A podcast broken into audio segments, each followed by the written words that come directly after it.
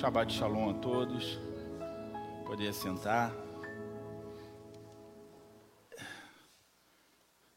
Vamos abrir a palavra do Senhor em Apocalipse 3, versículo 7. Ah, trouxe a Bíblia, né?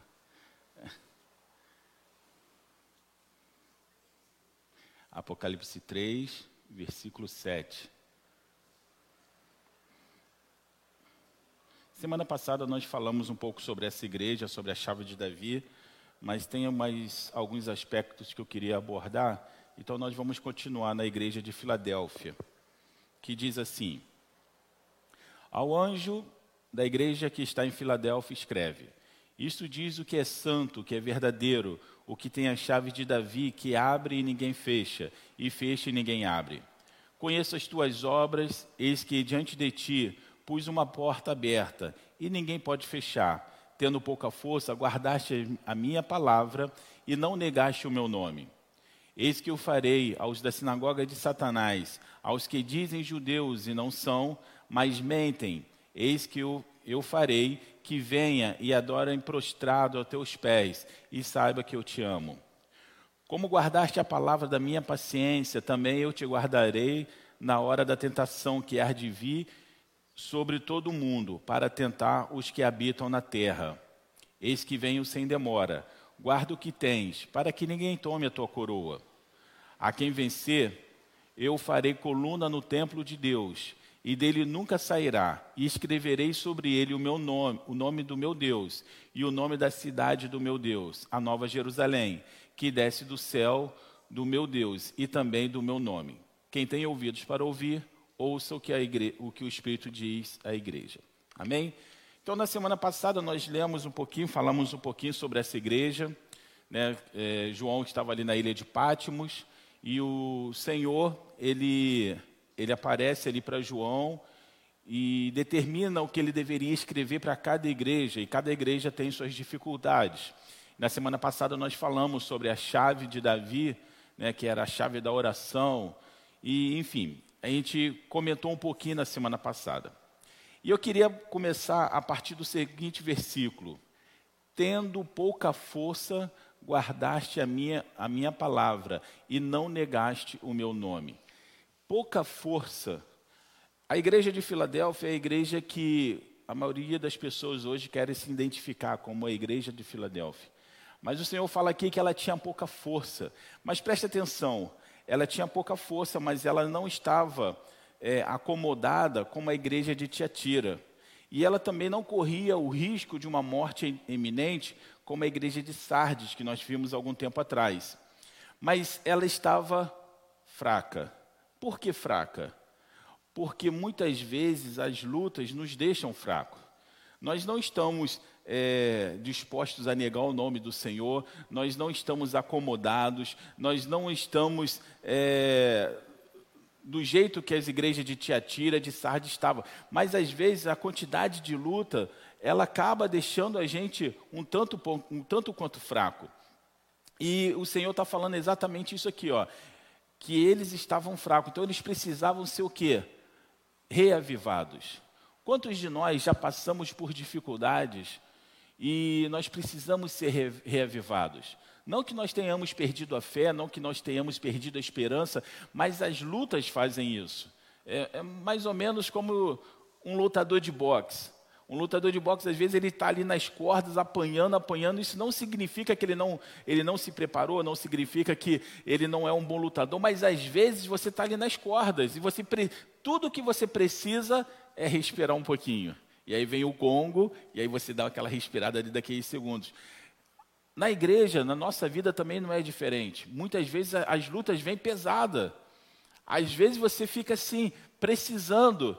E o Senhor Jesus sabia que tanto a igreja de Filadélfia e sabia que muitos outros passariam por isso. E ele fala: Ó, eu sei, mas vocês não negaste o meu nome. Mesmo diante das lutas, mesmo diante das adversidades, não negar o nome do Senhor é um diferencial. É não desistir das promessas do Senhor, mesmo quando as circunstâncias mostram que está tudo dando errado. E às vezes até no coração vem aquela pontinha de desejo de realmente desistir. Eu, aqui na, na, na, na oração de quarta-feira, eu estava falando que eu acho que eu nunca fui confrontado tanto com as palavras que eu tenho ministrado como nos últimos meses. Porque tudo que eu tenho pregado, eu tenho passado. A questão da fé, a questão da perseverança. Às vezes, você parece que você está perdendo a paciência. E aí, um dia dele, semana passada, a Adriana falou uma coisa que é uma coisa que eu sempre falo nas mensagens, né? Fala assim: Deus errou. Deus errou quando te colocou no lugar, Deus errou quando fez isso. E aí você fala assim, aí você para e pensa, né? Tipo, não, não errou. Então por que você está reclamando? Por que, que você está com falta de paciência?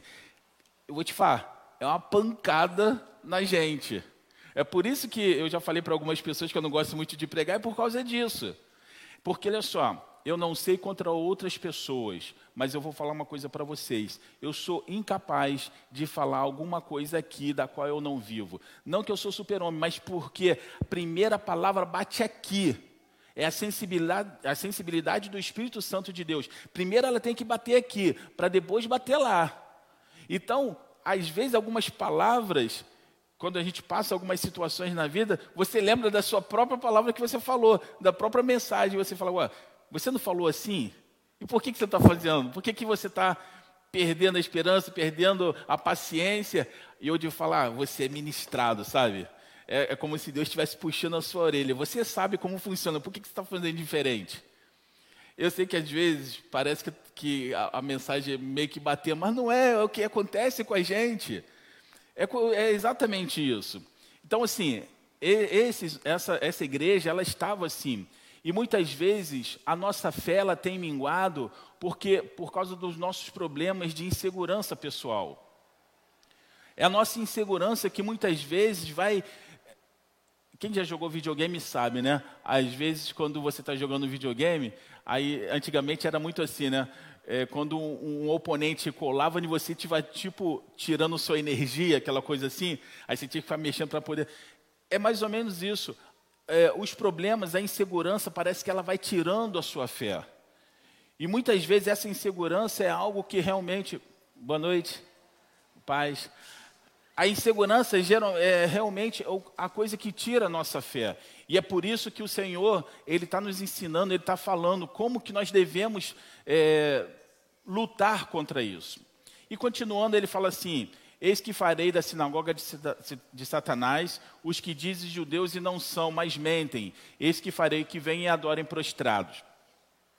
Aqui, o que eu entendo nessa passagem aqui, tirando essa, a parte religiosa e tudo mais, o que eu entendo é que existia pessoas religiosas que provavelmente estavam apontando para aquelas pessoas que estavam passando a dificuldade. Porque vou te falar, é muito fácil você apontar o erro dos outros quando o erro dos outros não é o seu erro. É tranquilo você fazer isso. Sei lá, deixa eu dar um exemplo aqui. É como se, por exemplo, comer macarrão fosse pecado. Meu irmão, se comer macarrão fosse pecado, eu seria o primeiro a bater em quem come macarrão, porque eu não gosto de macarrão. Então é fácil para mim. Mas se comer pudim fosse pecado, eu já pensaria duas vezes, sabe? Então já é mais diferente. Então, assim, a religiosidade ela vai fazer exatamente isso, ela vai bater no que não é fraqueza para mim e é fraqueza para os outros. Mas na verdade, todos nós somos tentados em alguma área. O que é o meu ponto forte pode ser o ponto fraco do, do Patrick, e o ponto forte do Patrick pode ser meu ponto fraco. Porque se nós não tivéssemos ponto fraco, a gente estava tranquilo, mas nós somos tentados a todos os momentos. Então, e aí ele continua assim: conheço as tuas obras é interessante que em todas as cartas o Senhor fala a mesma coisa: conheço as tuas obras. E aí, faz, aí isso faz a gente refletir: quais são as nossas obras? Que tipo de obras nós estamos mostrando? Ou que tipo. Porque algum tipo de obra nós estamos fazendo, seja ela boa, seja ela mais ou menos, seja ruim. Algum tipo de obra nós estamos fazendo. Qual é a obra que nós estamos fazendo que o Senhor está vendo? Então, assim, Seja lá qual for a luta que você está passando, seja lá qual for a dificuldade que você está passando, o Senhor ele conhece a sua luta, ele conhece o que você está passando. Ele não ele não está distante, ele, está, ele sabe o que você está passando. E em todos os momentos existe. É, eu, eu, eu tenho aprendido na minha vida que as lutas ela tem dois significados. Ou ela veio para te ensinar alguma coisa, ou ela vem por consequência de alguma coisa que você fez. Só tem esses dois significados. E geralmente a pergunta que eu faço quando eu passo algum tipo de luta é: Senhor, o que eu tenho que aprender com isso? O que o Senhor quer me ensinar com relação a isso? E assim, Deus tem realmente ministrado no meu coração em algumas situações e, e isso tem sido muito bom. O próximo versículo é um versículo que eu acho muito interessante, eu queria me deter um pouquinho nele, que fala assim: Como guardaste a palavra da minha paciência? Oh, paciência. Paciência é uma coisa. Paciência é algo que você não consegue simular. Concorda comigo? Não consegue. Se você não tem paciência, você não consegue simular paciência.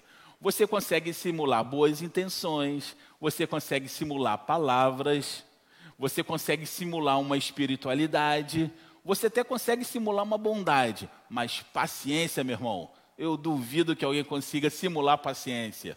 Das duas, uma, você pode até não querer falar nada, mas você vai explodir por dentro. Então, não tem como você. E eu acho que quando ele fala assim, guardaste a palavra da minha paciência, é um diferencial dessa igreja. Um diferencial porque a paciência faz parte do fruto do Espírito Santo. Na verdade, é... na verdade, quando falamos de fruto do Espírito Santo, não é, com, não, é um, não é não dá como simular, você não tem como simular o fruto do Espírito Santo.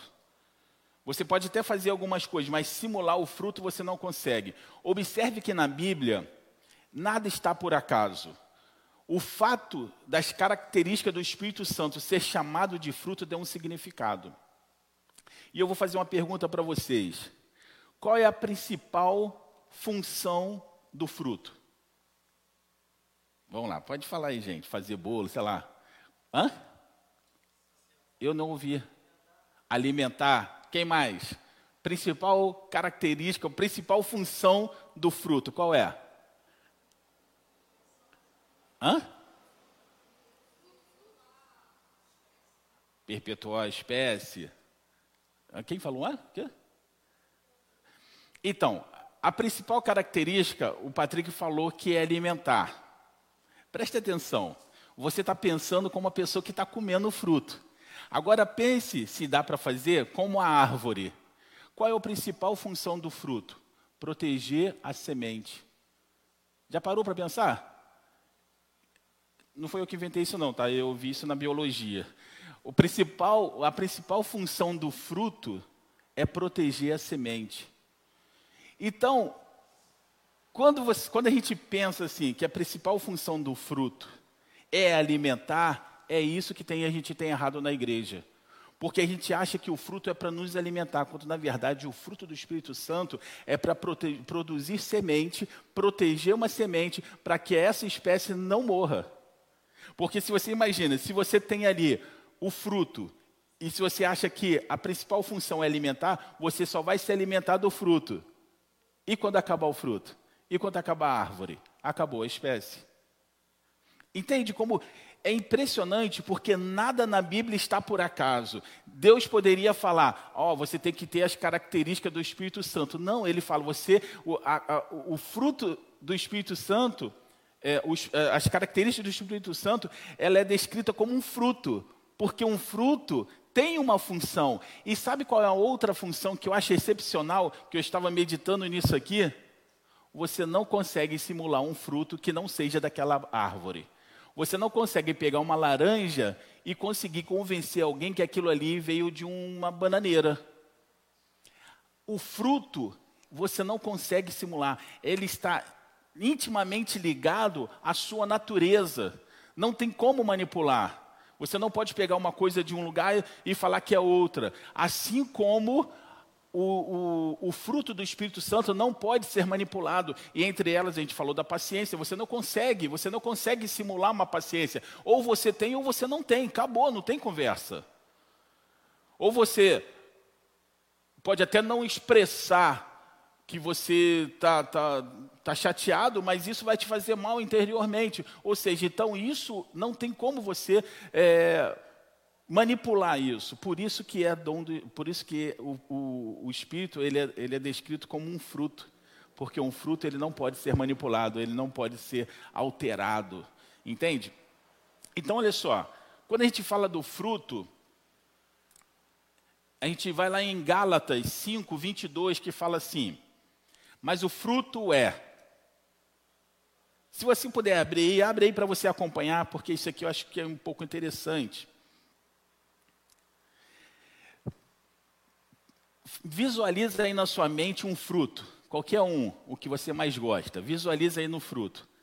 Geralmente um fruto tem casca, cor, semente, formato, textura, tamanho, gosto etc. Não é isso? São coisas características. Cada uma são funções características. Por exemplo, uma laranja tem uma semente parecida com a da, da, da tangerina. Se você olhar, as sementes são iguais. Mas vai ter outras coisas que vai diferenciar uma da outra. Por exemplo, a casca da laranja é diferente da casca da tangerina. O gosto da laranja é diferente do gosto da tangerina. O formato da laranja por dentro é diferente da tangerina. Então você vai ver que cada fruto tem um algo específico. Agora imagine só. Quando fala assim, mas o fruto do espírito é. Lê aí para você, ó. Amor. Imagina que o amor é a casca. Gozo. Imagina que o gozo é a cor da fruta. Paz. Imagina que a paz são as sementes da fruta. Longanimidade. Imagina que a longanimidade é o formato da fruta. Benignidade. Imagina que a benignidade é a textura da fruta.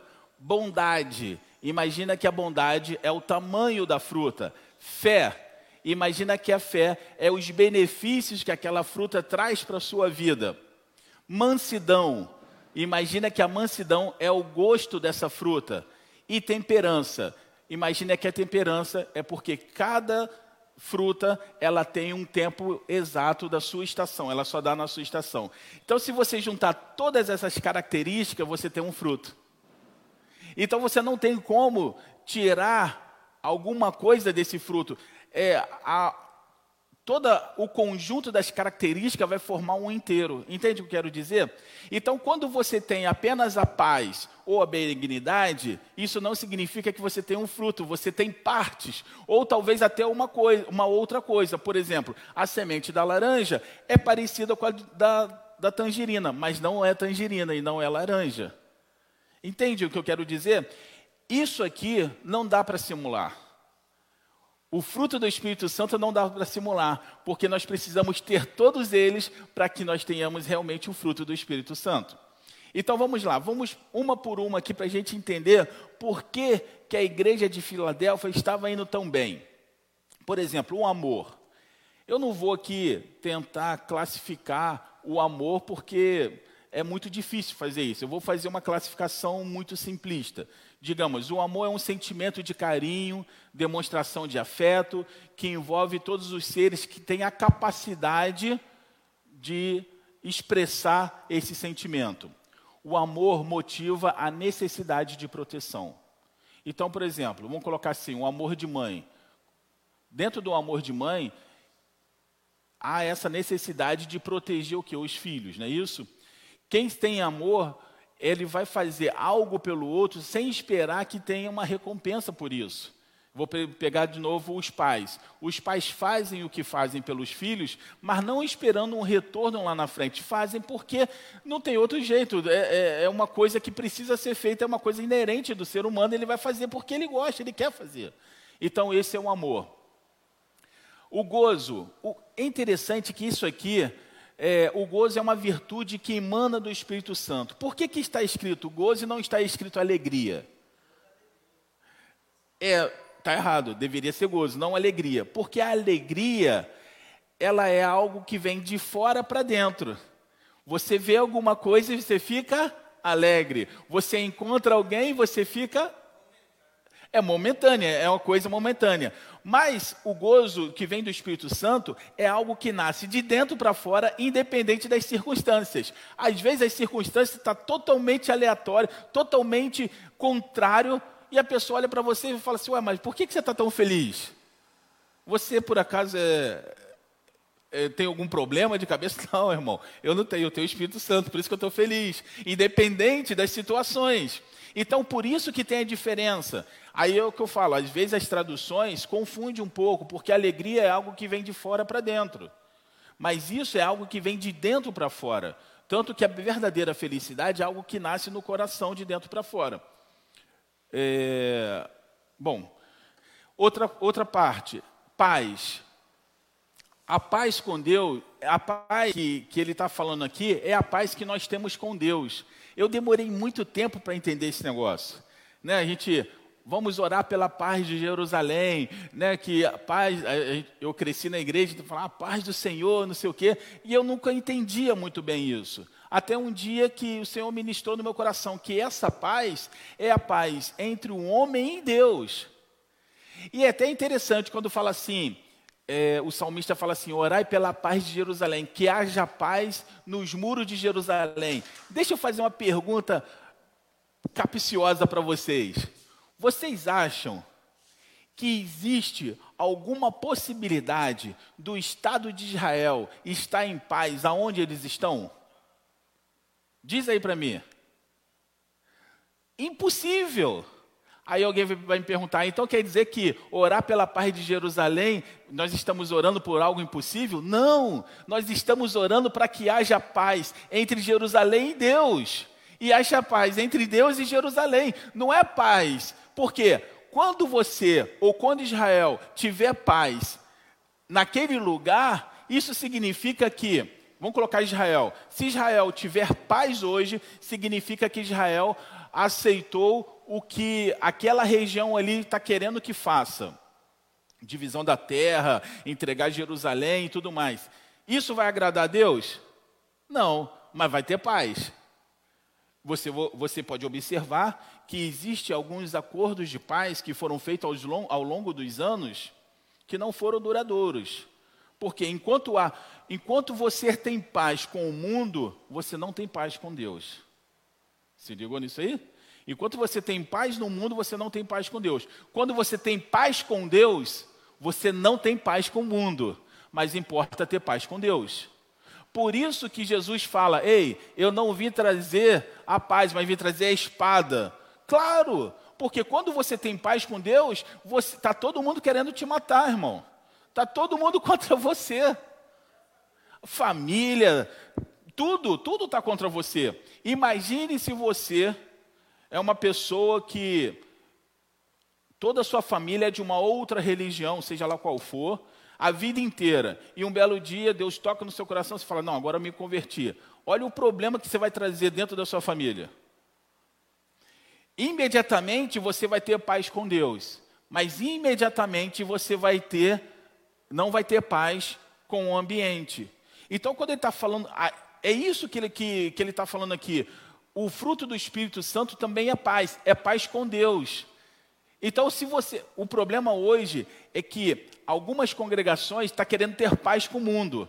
Aí você aceita aborto, você aceita homossexualismo, você aceita um monte de coisa, por quê? Nós queremos ter paz com o mundo. Parabéns, porque enquanto você tem paz com o mundo, você está tendo inimizade com Deus. Entende? E aí eu te pergunto, quem você tem que temer? Quem tira a sua vida aqui, que pode tirar a sua vida, ou quem pode tirar, pode tirar a sua, a, que pode a, é, te matar na segunda vez e te mandar para o fogo do inferno? É, são coisas que não se falam muito, mas é necessário falar. Nós queremos ser aceito pelos homens e, desculpa a expressão, mas estamos lix, nos lixando para o que é certo em relação à Bíblia. A verdade é essa. Não vamos colocar panos quentes, a verdade é essa. Tanto que tem pastores que viram e falam: a Bíblia precisa ser atualizada. Sempre, para você ter paz no mundo, a Bíblia precisa ser atualizada. Agora, se você quer ter paz com Deus, a Bíblia ela ensina exatamente o que você precisa fazer. Não precisa de atualização. É simples assim. Então, seguindo. Outra, outra, outra característica, outro, outra coisa do, do fruto do Espírito Santo é a longanimidade. Longanimidade, alguém sabe definir o que, que é?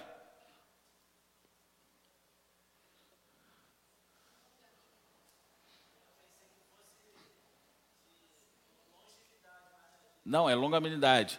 Longanimidade define alguém que possui característica ou qualidade de grandeza do ânimo. Uma pessoa que encara com coragem as adversidades a favor de alguém. Jesus era longânimo, porque ele encarou as adversidades por causa de você e de mim. Ele foi para ele, ele morreu e morreu na cruz por causa de você e de mim. Longanimidade é você fazer algo e até o fim, não por proveito próprio, mas pelo seu próximo. É, esse termo está relacionado com o ato de ser bondoso ou generoso. A paciência extrema para suportar ofensas. Fala aí, quem consegue suportar ofensa na sua paciência extrema? Cíntia, seu cabelo está horrível. E aí? Pronto, acabou. Acabou a pregação, acabou o culto, pronto, já está. Vi... Não é? Mas é mais ou menos isso. Então você observa que a longanimidade é algo que você não consegue simular. Você está lá feliz da vida tal, ouviu uma coisa imediatamente. eu tenho uma amiga que fala que o rosto dela tem vida própria. Mudou o rosto, já era, entornou o caldo. Não é isso? Aí eu faço uma pergunta para você: quanto de ofensa Jesus não ouviu? Ah, mas Jesus era Jesus, não sei o quê. Não, irmão. Ele passou tudo que um homem também pode passar. É interessante que Jesus fala assim: é, que eu vou fazer, vocês, se vocês crerem, vocês farão obras maiores do que eu fiz. Obras maiores são, são obras, são tudo, tudo que ele fez. Existe limite para obras das quais o Senhor fez? Às vezes a gente fala de obra, só pensa nos milagres, né? Eu vou falar para aquele rapaz que está aleijado, ele vai levantar, vai andar. A gente só pensa no lado bom, mas obras são obras. É ofensa, é ser caluniado, é tudo isso. Injúrias. Então, isso é longanimidade. É, tem até um negócio que fala né, que o, o significado livre da palavra de origem hebraica é vagaroso em irar-se, ou seja, de, demora em irar-se. Ou seja, alguém que demora para entrar no estado de ira, raiva ou rancor. Difícil, né? Eu, eu diria que das partes do fruto do Espírito, talvez esse aqui seja um dos mais difíceis, porque esse aqui não dá para simular. Longanimidade não dá para simular. Ou você tem ou você não tem. Sim, faz parte do domínio próprio. Essas coisas você não consegue simular. É, é até interessante porque eu até coloquei aqui em 2 Samuel 16, versículo 5 ao versículo 14, vai contar uma história do rei Davi. Eu acho interessante, eu vou ter ler isso aqui, porque isso aqui é interessante para a gente é, dar uma olhada. Diz assim: E chegando o rei Davi a Bourim, eis que ali saiu um homem da linhagem da casa de Saul, cujo nome era Simei, filho de Gera, e saindo ia amaldiçoando, e atirava pedras contra Davi, contra Davi e contra todos os servos do rei Davi, ainda que todo o povo e todos os valentes iam à sua direita e à sua esquerda, e amaldiçoava Simei, dizendo assim: Sai, sai, homem de sangue, homem de Belial. O Senhor te deu agora a paga de todo o sangue da casa de Saul, em cujo lugar tens reinado. Já deu o Senhor reinado a, a, na mão de Absalão, teu filho, e este agora a tua desgraça, porque és um homem de sangue. Então Simei está falando, vou, vou, resumir o que, que aconteceu aqui. Davi está fugindo de, de Absalão. Absalão tomou o reino, Davi saiu de Jerusalém e ele vai para esse lugar. Chega nesse lugar, tem um homem que é da, da tribo de Benjamim, da linhagem de Saul, e começa a amaldiçoar Davi, falando que Davi é um homem, de, um homem sanguinário, que Davi está é, tá reinando no lugar de outro rei que ele matou e tudo mais. Faço uma pergunta, para quem conhece a história de Davi, essa história é verdadeira sim ou não? Que Davi matou o, o, o da casa de Saul? Davi matou Saul, por acaso? matou alguém da casa de Saul? É exatamente isso que eu quero chamar a atenção de vocês. Um homem está amaldiçoando Davi por uma coisa que ele não fez. E sabe o que, que acontece com Davi? Entra no ouvido e sai do outro. Ele não liga ao ponto. Aí olha só. Então disse Abissai. Abissai é um dos valentes de Davi, um dos guarda-costas de Davi. E disse Abissai, filho de Zuruia, ao rei: Por que amaldiçoa esse cão morto ao rei, meu senhor? Deixa-me que eu lhe tire a cabeça. Esse me, Abissai já falou assim: eu vou resolver a situação. Como esse, esse, essa pessoa está amaldiçoando o rei?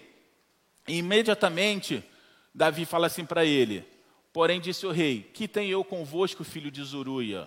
Ora, deixai-o amaldiçoar, pois o Senhor lhe disse: Amaldiçoa Davi. Pois quem diria para fazer o contrário? Disse mais Davi a Abissai e a todos os seus servos: Eis que o meu filho, que saiu das minhas entranhas, procura minha morte, quanto mais a este benjamita. Deixa que amaldiçoe, porque o Senhor lhe disse. Isso aqui é sensacional. Davi está falando o que? Se isso está acontecendo, foi porque Deus permitiu que aconteceu, que acontecesse. Ela passa lá por fora para não falar nada. É, se ele está fazendo isso, se, se filho de Zuru e tal. Davi tem a, a, a consciência se aquele homem está amaldiçoando foi porque Deus permitiu. Presta atenção nisso aqui, que isso aqui é uma chave maravilhosa para a nossa vida. Seja qual for a situação que eu e você esteja passando, você pode até achar que você está sendo é, injustiçado, mas seja qual for a situação que você está passando, Deus permitiu que isso acontecesse. E Davi olha exatamente isso. Ele não manda matar Simei. Ele fala assim: se ele está fazendo é porque Deus permitiu. Porque esse mesmo Davi, ele vai escrever que todos os passos dele foram dirigidos por Deus. Davi não poderia falar isso se acontece de Simei falar alguma coisa e ele querer resolver com as próprias mãos. Ele teve a consciência do que o que está acontecendo é permissão de Deus. E se então Deus que vai resolver isso aí. Está entendendo? E outra coisa, Davi sabia exatamente quem ele era. Ele não matou Saul, ele não matou Jonatas, ele ainda cuidou de um filho de, Saul, de, de Jonas que tinha um problema no pé. Quando aquele homem fala que você matou, aquilo ali não entrou no coração dele, porque ele sabia que ele não fez consciência tranquila, está falando de mim? Deixa falar, irmão. Ah, mas você é isso, aquilo, aquilo. Meu irmão, eu sei quem eu sou, sabe quem eu sou? Eu sou filho de Deus. E seja lá onde, o que é que esteja falando, não tem problema, porque aonde eu estou é aonde Deus me colocou. E a sua opinião, meu irmão, me perdoa, não vai fazer diferença na minha vida. Está entendendo? Está entendendo? A gente, muitas vezes, a gente, a gente, a gente leva a ofensa para o nosso coração porque a gente não sabe quem a gente é. A gente tem dúvidas de quem nós somos. Quando você tem a certeza de quem você é, ah, meu irmão, pode falar. Eu tinha um amigo no quartel que, assim, de certa forma eu invejava porque eu, eu queria muito ser igual a ele. A, a gente estava no curso de cabo e às vezes o sargento falando um monte de besteira, não sei o quê, e a gente meio estressado, e esse amigo falava assim: Não, rapaz, deixa ele falar, ele vai se sentir bem falando, esquenta a cabeça com isso não. Eu falo, cara, firma é o cara fora de série, nada bala a cabeça desse cara. E eu ficava, eu quero ser assim também. também assim, sabe? Ficava, e aí o sargento falando que eu vou deixar vocês de pernoite, que não vou fazer acontecer. E ele lá, calmão, firme, tá tranquilo? Meu irmão, tá tranquilão, deixa ele. Ele vai falar, vai falar, vai cansar e a gente vai embora. Então, assim, sabe essas coisas assim? Eu olhava, claro, é difícil, né? Não é fácil. Mas quando você sabe exatamente quem você é, não importa. Eu vou fazer uma pergunta para você. A calúnia define quem você é? Vou fazer de novo. A calúnia nunca definiu quem você é?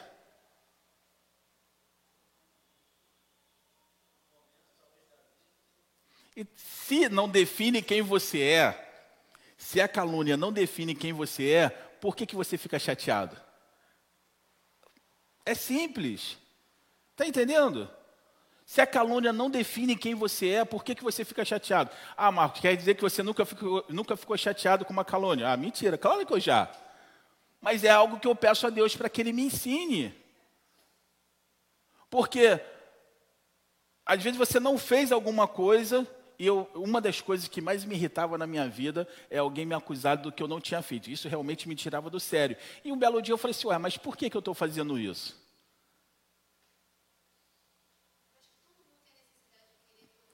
Querer provar. Provar o quê? Provar para quem? a questão é essa. Eu vou te falar, sabe para quem a gente quer provar? Primeiramente, para nós mesmos, porque nós temos dúvida das nossas certezas. Nós temos dúvidas. E isso que nos mata, é isso que nos, nos afasta. Essas dúvidas são tão pesadas que você tem dúvida.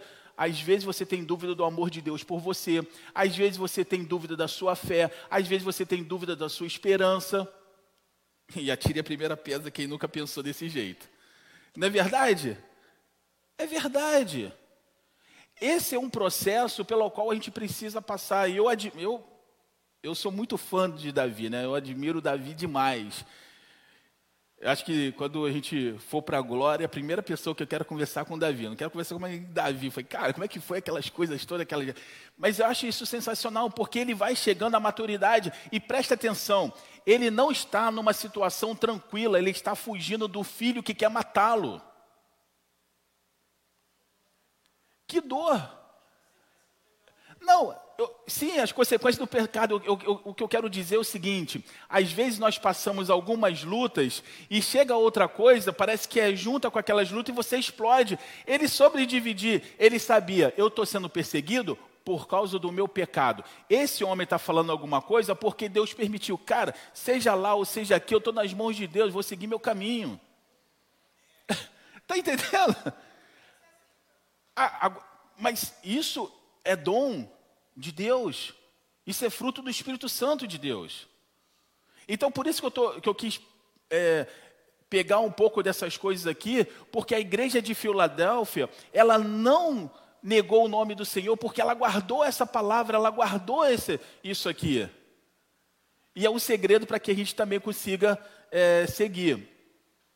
E aí, só para terminar essa parte do Davi, eu acho interessante que ele fala assim: é, porventura o Senhor olhará para mim com miséria e o Senhor me pagará com bem a sua maldição nesse dia? Prossigam, pois, o seu caminho.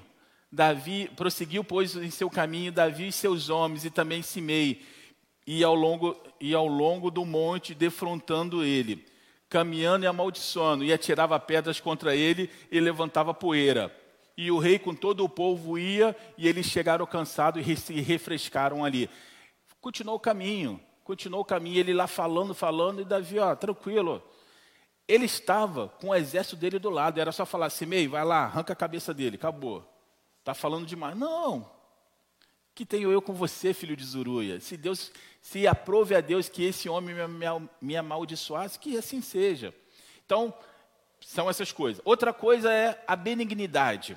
Quem pode definir o que é benigno, ser benigno? Oi?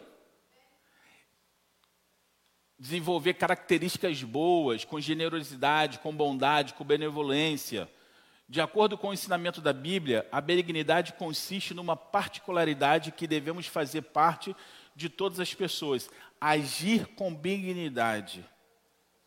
Isso é uma coisa que nos dias de hoje está muito fora do contexto, porque nós estamos preocupados com as nossas vidas e a vida do, do Patrick é o problema dele, eu vou cuidar da minha vida. Mas aqui está falando que nós precisamos, precisamos ser benignos. Outra coisa, bondade. Bondade é a qualidade de fazer o que é bom, agradável. É, uma pessoa com bondade, portanto, ela tem uma inclinação natural de fazer o que é bem, o que é bom. Então, se você é filho de Deus, você tem uma, uma, uma inclinação natural de fazer o que é bom. Outra, é, fé. Fé eu não vou nem classificar, porque fé eu acho que é uma das coisas mais difíceis de você falar. Fé é o ato de crer é, por aí, é o ato de crer, porque o restante não tem como ensinar fé, não tem como falar. Fé é um dom de Deus, é vivência, é você crer, é você saber que mesmo que, que tudo está ao contrário, o Senhor tem o um controle de todas as coisas, Ele não perdeu o controle das coisas, Ele sabe exatamente até onde você pode chegar, Ele não vai te dar o fardo é, pesado que você não possa suportar, Ele sabe todas essas coisas. Então, fé é algo que cada um de nós precisamos pedir. Ué, essa Bíblia aí tá. Pô, tem alegria, tem. Ah, essa Bíblia aí tá, tá esquisita, cara. É o que? A forma resumida? Deus me livre. É, tirar a fé do fruto do Espírito da Bíblia. Ah, que tradução louca é essa? Joga isso fora. Enfim. Pega outra aí então. Porque tem fé aqui, tem que ter fé. O, o fruto do Espírito Santo tem que ter fé. Se não tiver fé, sem fé é impossível agradar a Deus. Então tem que ter fé. Fé é credibilidade, é crença, é confiar em Deus. Outro, outra característica, mansidão. Levanta a mão só quem é manso aí. Vai ficar devendo, né? Porque manso. Mansidão é submissão a Deus, rejeição à violência a pessoa mansa sabe agir da maneira correta em uma situação. Essa situação, isso aqui eu acho sensacional. Vocês conhecem a história, eu já contei aqui, não quero me alongar. Conhece a história lá daquele, daquele homem que Davi pede para ele mandar comida, e o homem fala assim: para quem eu vou mandar comida para esse Davi aí? Da esposa, né? Aquilo é mansidão. Davi já tinha preparado, Davi ainda estava no processo de aprendizado, né? Ainda não era rei ainda, ainda era garota ainda, né? Davi falou assim, eu vou acabar com todo mundo. que era, era... vou acabar com todo mundo, reúne o exército aí, porque assim como vive o Senhor, amanhã não, tira, não vai ficar um vivo nesse lugar. Enquanto isso, a mulher estava lá preparando tudo, chega perante Davi, se ajoelha perante Davi, pede desculpa pelas ações do marido e ainda fala: ó, um dia você vai ser rei e que esse sangue não caia sobre você. Nossa, aquilo ali quebrou Davi. Davi glorificou a Deus e falou assim: Bendito seja Deus que te mandou aqui e me impediu de fazer tal coisa. Aí o que, que passa? Acho que uma semana ou um mês depois, Nabal. Nabal vai e morre lá, acho que é ataque cardíaco, sei lá, Deus matou Nabal. Enfim, porque a vingança é do Senhor. Então você vê que a mansidão é algo extraordinário. Um homem que é manso, ele, como é que eu vou dizer? É, é observado de longe. A pessoa que olha assim, pô. É, não. Mas a mansidão é algo. É, eu, eu diria que, assim, eu estava até conversando isso com o pastor outro dia, eu diria que todo, todos nós temos um dom de Deus. Todos nós temos um dom. E para mim, o dom que Deus me deu é a paciência. Embora eu estava perdendo essa paciência há um tempo atrás. E aí, na, na, na quarta-feira, vocês não devem faltar quarta-feira, hein? Na quarta-feira, a gente estava orando aqui, Deus ministrou algo no meu coração que me chamou muita atenção. Você precisa prestar atenção no dom que você tem. Quando esse dom começa a sair de você, significa que o diabo está roubando um presente que Deus te deu. E quando ele começa a roubar, a impressão que eu tive é: quando você começa a perder esse dom, é como se o Espírito Santo de Deus também estivesse se afastando de você. Quando eu percebi isso, eu repreendi, eu falei assim: em nome de Jesus, isso não vai acontecer comigo. O meu dom é o meu dom. Outras pessoas têm outros dons. Tem pessoas que têm dom para tocar, tem pessoas que têm dom para pregar, tem pessoas que têm dom para ensinar. Enfim, todos nós, sem exceção, temos um dom. E quando a gente começa a perder esse dom, é porque o diabo está roubando algo que Deus nos deu. Todos nós somos habilitados com algum dom. Você pode me perguntar, ah, Marcos, mas qual é o meu dom? Não sei. E se você também não sabe, é porque talvez o diabo já roubou isso de você e você nem percebeu. Então é necessário você saber qual é o dom que Deus te deu, porque todos nós temos o dom. é uma característica, é uma característica desde sempre. Você já nasce com isso. Você, por exemplo, você pega crianças. Eu tenho duas netas. Eu posso dizer que uma tem a mansidão e a outra já é uma espoleta. Aí você vê que as características você já vê realmente de criança. É algo que, que você não aprende. Dom, eu acho que é uma, uma coisa. Você aprimora isso, na verdade. É algo que Deus te deu ali no momento que você nasceu é, exatamente. É igual, por exemplo, eu, eu acho que tem pessoas que têm dom para aprender. O cara não precisa fazer muita coisa, aprendeu. Às vezes você passa duas horas, três horas tentando entender um negócio de matemática, o cara olha assim, cara, tranquilo, já sei fazer. É dom, cara. Isso, essas coisas são dom de Deus, entendeu? Porque o diabo não te dá nada, ele tira de você. Se você tem uma habilidade, quem te deu foi Deus. Deus que te deu isso aí. Tirar a paciência dos outros não é dom, não, tá? Sei lá. E por último, a temperança. Temperança significa ter moderação, equilíbrio. É uma outra coisa também que a gente ouve muito hoje falar assim, pô, fulano de tal é meio desequilibrado, né? Ela é meio Temperança também é fruto do Espírito Santo. Faz, é uma das características do fruto do Espírito Santo. Guardar o equilíbrio. Temperança é a virtude de quem atua com medida. Por exemplo, essa mulher do, do Nabal, ela também tinha essa característica. Cara, na verdade, se você for observar, essa mulher, ela era mansa, ela tinha temperança, ela tinha fé porque ela sabia que ela ia chegar lá, não ia morrer, ele ia receber ela. Ela tinha bondade porque ela quis agir de bondade com os homens de Davi. Qual? Tinha benignidade, ela tinha de tudo, porque ela não, não se deixou abater pelo próprio marido, que era um, uma porta, né? É, se você olhar para a vida dessa mulher, ela tinha tudo. Agora que, que eu olhando aqui, percebendo, falei assim, ah, essa mulher tinha tudo. Tinha todas essas características aqui. E por isso que ela foi abençoada. Né, uma coisa que, que eu costumo muito dizer, né? Que a palavra branda, ela desvia o furor. Né? Às vezes a pessoa chega cheia de, ah, não sei o que, você, calma, cara, relaxa, é assim, não, você está certo tal, pronto, acabou.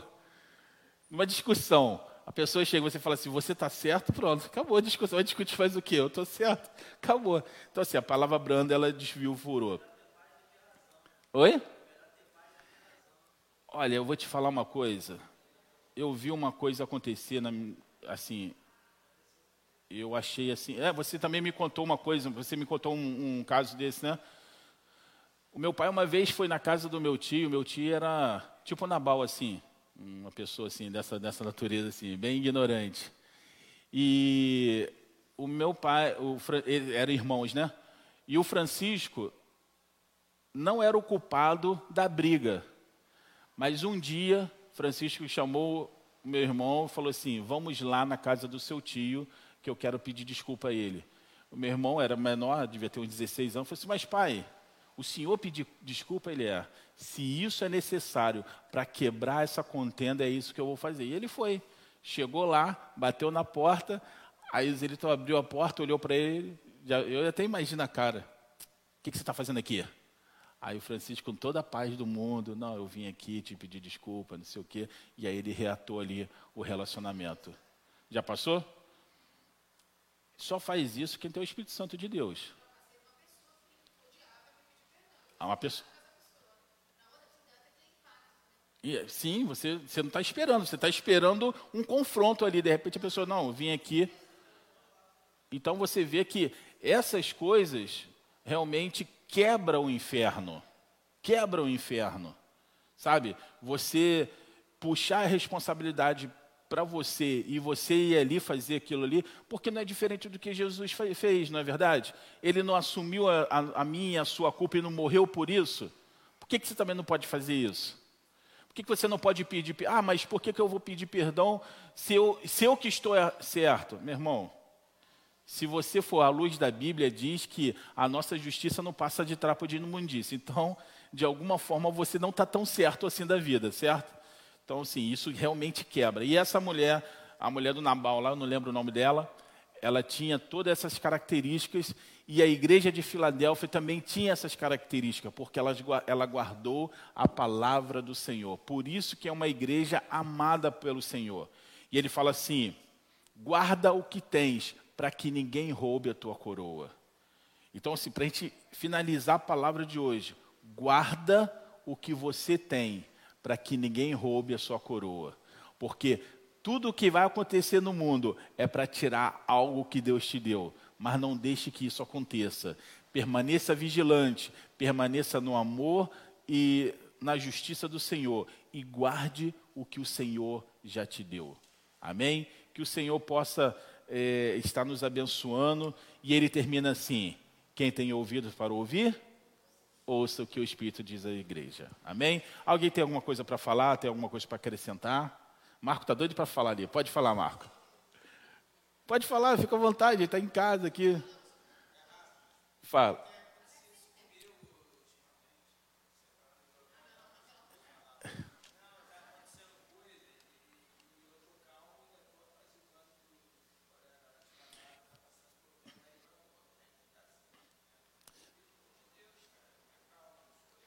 Eu vou te falar, o, o irmão aqui está falando que ele está passando por isso. Ele está ele tá, ele tá calmo e também está apaziguando duas coisas que Deus se agrada, né? É, a paciência e a palavra de Deus diz também, é, bem-aventurados pacificadores, porque deles serão o reino dos céus. Pacificar, nós não somos chamados para trazer contenda, nós somos chamados, é, nós somos chamados para trazer discórdia, nós somos chamados para trazer o que? Uma palavra de, de, de salvação, uma palavra de esperança, uma palavra de, de, de conforto. Eu vou falar para vocês, as pessoas aí fora estão esperando uma palavra de conforto. Nunca se viu tanto, sim, nunca se ouviu tanto, é, tantos casos de pessoas em depressão. Então, existem muitas pessoas aí fora que querem ser ouvidas e que precisam de uma palavra de, de salvação, uma palavra de, que vem dos céus. Mas eu, eu não estou falando de, de psicólogo, nada disso, não. Estou falando palavra que vem de Deus, sabe? Aquela. Mas o que, que eu vou falar? Vou falar para vocês igual Jesus falou para os discípulos. Não fiqueis preocupados com o que vocês vão falar, porque o Espírito Santo de Deus vai colocar as palavras certas, porque o Espírito Santo, ele sabe qual é o problema da pessoa que está na sua frente, e ele sabe exatamente o que falar para que essa pessoa seja atingida depois você nem lembra. Já, já aconteceu, já, já, de falar assim, e depois você fala, cara, eu nem lembrei, a pessoa fala assim, é, mas, mas o Senhor fez, fez a obra ali. Fala, Alex.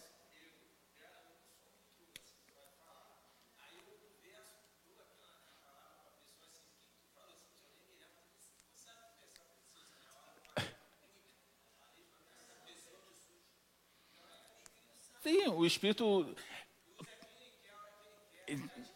Exatamente, o Senhor ele vai usar quem Ele quer, na hora que Ele quiser, quando quiser. Ele usa até a mula, né? Usou até a mula. Não vai me usar? Por que não? Então, assim, usa quem Ele quer na hora que Ele quiser. O importante é nós termos a humildade de ouvir a voz do Senhor. Porque às vezes a gente acha que a palavra vai vir de um grande pastor, de um grande profeta. Às vezes o Senhor usa uma criança para falar com você sabe? Usa uma criança. Digo, é, eu lembro que uma vez lá em São Paulo, a gente estava tava num culto lá, a última vez que teve um congresso lá, e teve uma hora lá que o pastor chamou as pessoas para ir lá na frente e eu fiquei lá atrás. Aí as pessoas da igreja foram na frente, eu fiquei lá atrás orando. E aí veio um rapaz, chegou para mim, falou, me abraçou e falou assim: Vamos lá na frente. Aí eu ri, né? Eu falei assim, não, fica tranquilo, eu faço parte do, do, do, do pessoal lá. Aí ele falou assim, não, eu sei que você faz parte, mas vamos lá na frente. Ah, tá bom. Aí fui, aí fui lá na frente, ele orou por mim, falou algumas coisas que eu tinha conversado com o pastor e com o John mais cedo, e eu vi que era o Espírito Santo de Deus que estava usando aquele rapaz ali. Agora imagine se eu falar, não, mas eu sou pastor, não sei o quê. E, e não teria ouvido a, a voz do Senhor naquele dia. Então, na verdade, nós precisamos ser humildes, porque a obra não é nossa, A obra é de Deus e ele faz do jeito que ele quiser. O erro é a gente querer formatar a obra de Deus aos nossos moldes. Aí o Espírito Santo de Deus sai, a glória de Deus sai e a glória é sua. Mas essa não é a intenção. A glória é toda do Senhor. E se Ele quiser usar, Ele vai usar quem Ele quiser. Às vezes você pode sentar aqui e ministrar uma palavra. E aí você dá uma oportunidade para alguém falar, alguém fala uma coisa maravilhosa e você é impactado. Você fala, cara, fui mais impactado pelo que eu ouvi do que eu, pelo que eu falei. E eu vou falar para você, já aconteceu comigo. Já aconteceu aqui na Segunda Viva. Uma vez todo mundo reunido aqui, e aí eu brinquei assim, eu falei assim, ó, já tinha falado, já, a gente já estava junto há muito tempo, né? Eu falei assim, ó, part... hoje eu vou fazer o seguinte, eu quero que vocês me convençam que Deus existe. Eu não acredito em Deus e tudo mais, eu quero que vocês me convençam aí. É, aí um foi falando uma coisa, outro foi falando outra, e aí eu ia rebatendo, né? Aí, aí, aí um rapaz foi e falou assim: Sabe por que, que Deus existe? Cara, eu me arrepio até quando eu lembro disso. Ele foi preso injustamente. Sabe por que, que Deus existe? Porque eu fui preso eu fiquei lá e Deus cuidou da minha família e cuidou da minha mente. Hoje eu estou aqui, mas eu vou para minha casa, eu vou para minha família. E se esse Deus não existisse, eu não estaria aqui hoje. Acabou minha dinâmica ali acabou. Eu falei, cara, não tem mais o que falar. Amém. E a gente começou a orar e foi, foi uma benção. Então, assim, Deus usa quem Ele quiser, na hora que Ele quiser, como Ele quiser. Que a glória seja toda dele. Amém? Senhor, nosso Deus, nosso Pai, nós queremos, Senhor, te glorificar nessa noite, porque a tua palavra, Senhor, ela é viva e eficaz. Senhor, mais penetrante do que a espada de dois gumes, Senhor, e é capaz de discernir os nossos, Senhor, os nossos pensamentos, nossos sentimentos, Senhor. Senhor, vem te pedir nessa noite que o Senhor possa estar, Senhor, a cada dia nos formatando, Senhor, a, da forma como o Senhor espera que nós nos apresentemos a Ti, Senhor. Senhor, que a tua paz, que a tua longanimidade, que a esperança, que a, que a fé seja cada dia mais, Senhor, acrescentado nos nossos corações. Senhor, nos ensina, meu Pai, a olhar para o horizonte, olhar para frente e não ficar preso, Senhor, nas circunstâncias que nos prende no dia a dia. Porque as circunstâncias só têm um objetivo: nos tirar da tua presença, nos tirar os nossos olhos de ti. Mas, Senhor, que os nossos olhos possam estar em ti a cada momento. Senhor, quero te pedir por cada pessoa que está aqui nessa, nessa noite. Senhor, todos nós, sem exceção, temos problemas, Senhor. Passamos por problemas, passamos por lutas mas, Senhor, que o Senhor possa derramar do teu amor nessa noite, Senhor.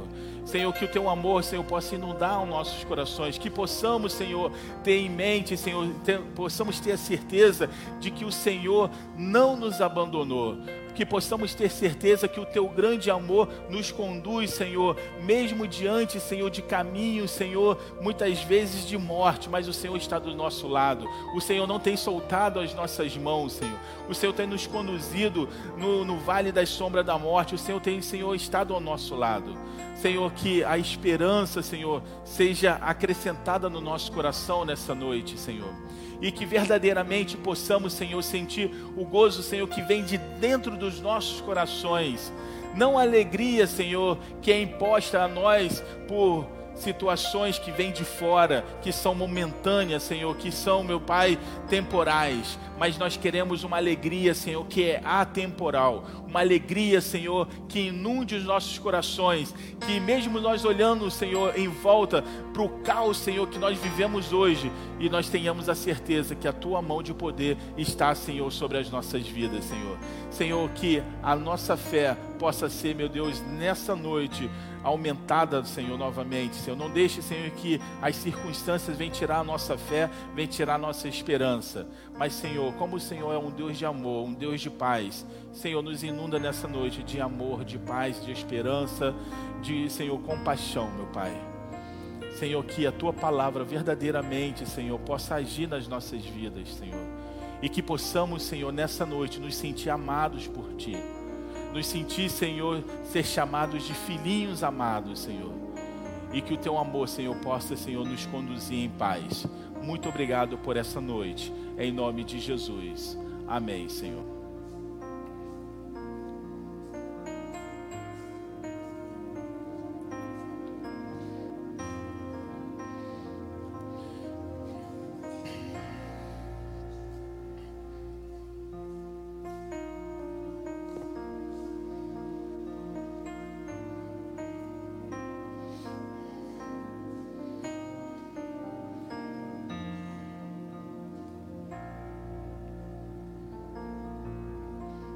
Levante seu copo. Eu não sei como, como está a sua vida, eu não sei como foi sua semana. Eu não sei se algumas coisas vieram para tirar a alegria da sua vida.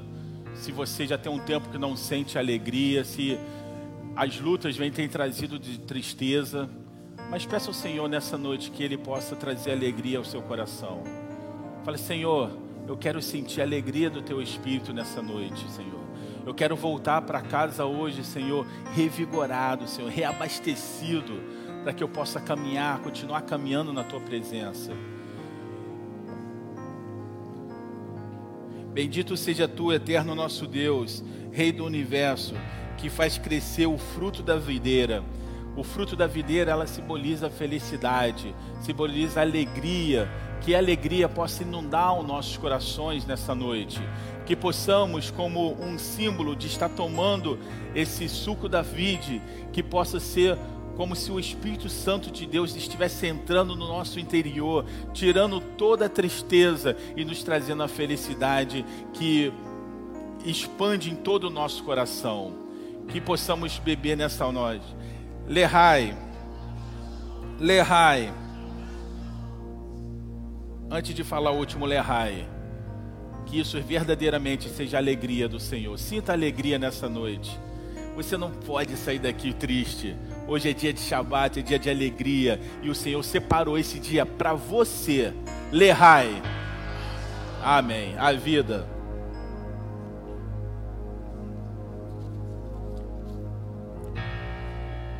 Bendito seja tu, eterno nosso Deus, Rei do universo, que faz sair o pão da terra, o Deus que faz sair um fruto da terra, um Deus que faz criar uma árvore e dessa árvore nascer um fruto e, essa, e esse fruto proteger as sementes para que ela possa perpetuar e esse, e esse fruto também poder matar a fome de cada um de nós. Qual é o seu problema em relação a esse Deus tão poderoso? O que ele não pode fazer na sua vida? O que ele não pode fazer? Semana passada eu estava em Tatiaia e teve um momento que eu estava na cachoeira, num lugar lindo, e eu olhei para aquela cachoeira, para aquele lugar lindo e falei: Senhor, se o Senhor é capaz de criar todas essas coisas, se o Senhor é capaz de criar as tonalidades das flores, a água correndo, as pedras, uma coisa que um homem não poderia formar de jeito nenhum, se o Senhor é capaz de fazer isso, o que é o meu problema em relação ao Senhor? O que o Senhor não pode fazer? Ele pode fazer o impossível, meu irmão. Muitas vezes nós ficamos presos no nosso dia a dia, nós ficamos presos no nosso cotidiano, mas quando você vê a beleza, a, a, o que Deus é capaz de fazer, quando você vai para a praia, que você vê aquelas ondas se formando, não é o homem que faz, é Deus que faz. E se Deus pode fazer uma ombra de três, de quatro, de cinco metros, o que Ele não pode fazer com o seu problema?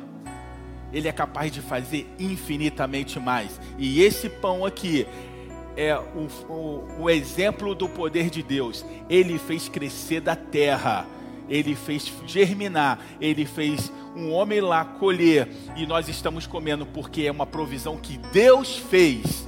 Isso aqui é uma criação de Deus e Ele pode fazer infinitamente mais. Que possamos nos alimentar da provisão do Senhor.